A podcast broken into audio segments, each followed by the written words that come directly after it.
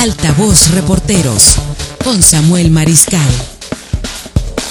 Bueno, eh, vamos al tema del día. Eh, en asuntos políticos se ha movido mucho y ha dado mucho de qué hablar estas posibles alianzas. En algunos estados de la República eh, están mm, ya prácticamente amarradas. Hablamos las alianzas entre el PRI y el PAN. Incluso por ahí se quiere pegar el PRD en algunas de ellas. Unas alianzas que otrora pues serían muy difíciles de imaginar hace algunos, algunos años, ¿no? Prácticamente diríamos imposibles. Si bien yo recuerdo eh, haber visto alianzas ya previamente entre PAN y PRD, PRI y, y PAN no las recuerdo y me parece algo pues que en algún momento hubiera sido inimaginable. Sin embargo, en estos momentos, como le digo, en muchos estados e incluso a nivel de Sinaloa ya se está manejando esta posibilidad. ¿Y qué va a ocurrir?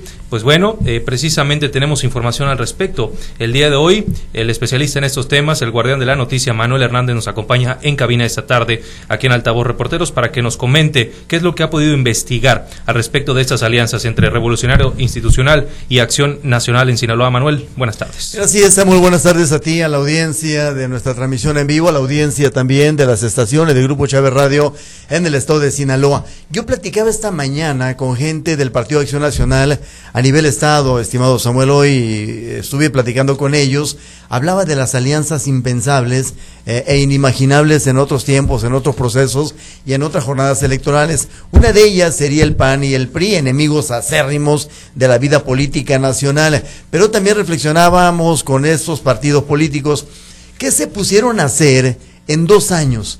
El año en que a todos los derrotaron y, los refundieron a donde jamás imaginaban que iban a estar en segundas, terceras, hasta cuartas fuerzas políticas en el país. ¿Qué hicieron en ese lapso? ¿O se sentaron en una zona de confort a pensar o a ver pasar el, el tiempo y llegar al 2021 en estas circunstancias buscando alianzas? no se fortalecieron, no fortalecieron estructuras, no hicieron cuadros. Pues bien, hoy andan en las alianzas. Oye, aquí anduvo uno de los eh, consejeros más eh, insistentes del Partido de Acción Nacional, militante al, fin y al cabo de este partido y originario de Guamúchil, pero él es consejero estatal del PAN en Sinaloa y dijo que la posible alianza con el PRI en Sinaloa y otras fuerzas políticas, porque no excluyen a nadie, es factible, es posible, se analizará en el seno de la Comisión Permanente del Partido Acción Nacional en Sinaloa. Eso es lo que dice Gilberto Lugo, quien es consejero estatal. Esto me lleva a concluir que son tiempos en los cuales no podemos eh, de ninguna manera subestimar ni sobreestimar la participación de cualquiera de los institutos. Son elecciones cada día más competitivas que se deciden por pocos votos. Además de la suma de votos, creo que el mensaje va en el sentido en la suma de esfuerzos, en la suma de opiniones y recoger ese espectro más amplio que vengo mencionando para que podamos incluir a todo mundo. Es una decisión que aún no se toma, lo habrá de analizar. Todo es posible en este momento con el PRI, con PRD, con PAS, con MC, con las diferentes instituciones políticas que están en este momento participando. Eh, insisto, no es una lucha de ideologías. Eh, son momentos que ya hemos superado. Este, los tiempos hoy nos demandan otro tipo de ejercicios, la mayor inclusión. Ahora ya es uno de los puntos importantes. El otro asunto, Samuel, es, ¿van a ser eh, alianzas electorelas, eh, partidistas, de momento, o van más allá? Ese es uno de los asuntos que reflexiona también el, el eh, consejero panista en el Estado. Deben ser alianzas que trasciendan elecciones y que pasen a ser alianzas de gobierno, es decir, que definan un rumbo de gobierno por el cual se formaron estas alianzas y que al final de un proceso y de una jornada continúe esa plataforma gubernamental. Porque si son alianzas electorales, esas se pierden y se fuman, algunas y muchas de ellas en las urnas. Esto es lo que dice.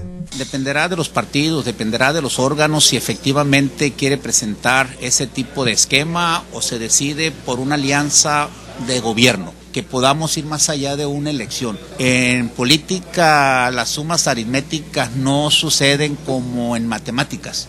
Acá lo que suma es el mensaje y tenemos que ser capaces, insisto, muy, muy reiterativo, tenemos que ser capaces de incluir temas que antes no hemos incluido, hoy incluirlos. Tenemos que corrernos, insisto, hacia el centro y transitar hacia otros esquemas de los que tradicionalmente hemos estado inmersos. Así lo demanda el momento, así nos lo dice la ciudadanía, eh, la Vox Populi y nos lo manifiesta también a través del voto.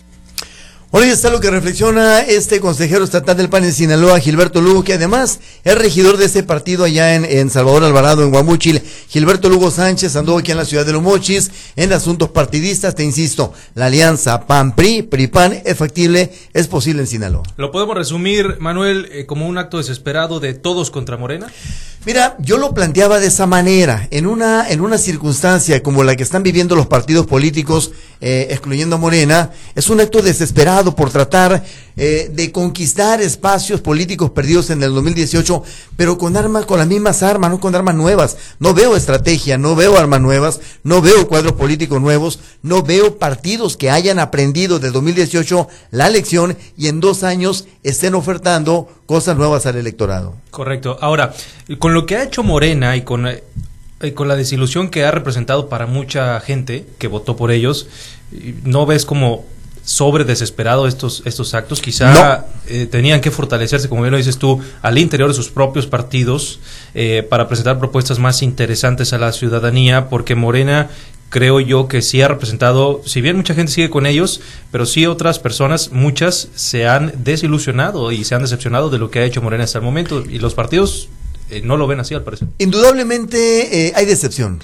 Hay decepción hacia el gobierno federal actual por muchos aspectos.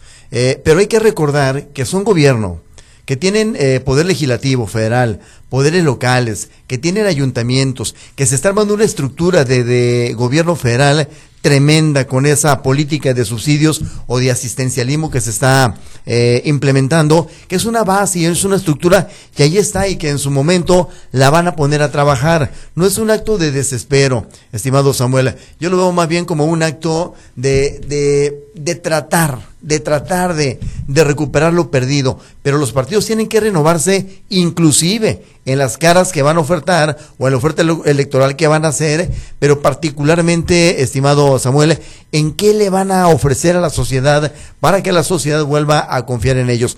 Te insisto, coincido contigo en que hay mucha decepción, en materia de seguridad, en materia económica, en materia la pandemia, por ejemplo, con más de 108 eh, mil muertos, todo eso se conjuga en negativo para el gobierno, pero el gobierno tiene el sartén por la manga ahorita. Perfecto, muy breve. ¿Cuándo sería la confirmación de estas alianzas, si se dan? Eh, de aquí, eh, para saber de alianzas eh, y de coaliciones o posibles coaliciones, tienes hasta enero por allá. Muy bien. Enero, vamos, a estar, vamos a estar, por supuesto, al pendiente de estos detalles. Me imagino tú estarás informándonos cuando, cuando suceda y todo el equipo, por supuesto, de periodistas y reporteros de Altavoz. Te agradezco que me has acompañado. Todo el equipo, gracias y buenas tardes.